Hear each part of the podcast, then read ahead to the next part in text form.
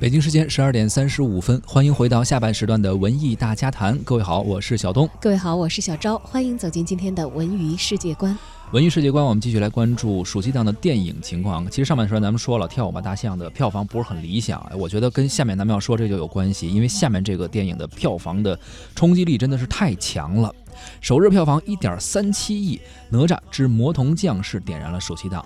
呃，《哪吒之魔童降世》呢是上周末上映的，首日就取得了一点三七亿元的高票房。而黑眼圈的哪吒这个反差人设，哪吒不屈服、不认命的成长故事，也让很多观众非常的印象深刻。你看，在上个周末才刚刚上映啊，截止目前的票房已经是在五亿左右了。嗯，《哪吒之魔童降世》在猫眼和豆瓣上的评分呢，也分别为九点七和八点八分，票房与口碑可以说是双获丰收。作为 IMAX 国产动画电影当中的首部作品啊，哪吒是由光线传媒、彩条屋影业、可可豆动画和十月文化联合推出的一部作品。笑料十足的剧情，还有黑眼圈的哪吒的反差人设，以及太乙真人这个四川普通话，融入大量喜剧元素的《哪吒之魔童降世》，让观众捧腹大笑。而哪吒生而为魔，却逆天不认命，勇敢与命运斗争。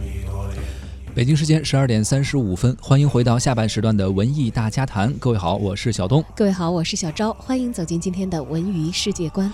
文娱世界观，我们继续来关注暑期档的电影情况。其实上半时段咱们说了，《跳舞吧大象》的票房不是很理想。我觉得跟下面咱们要说这就有关系，因为下面这个电影的票房的冲击力真的是太强了。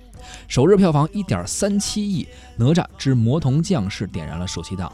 呃，《哪吒之魔童降世》呢是上周末上映的，首日就取得了一点三七亿元的高票房。而黑眼圈的哪吒这个反差人设，哪吒不屈服、不认命的成长故事，也让很多观众非常的印象深刻。你看，在上个周末才刚刚上映啊，截止目前的票房已经是在五亿左右了。嗯，《哪吒之魔童降世》在猫眼和豆瓣上的评分呢，也分别为九点七和八点八分，票房与口碑可以说是双获丰收。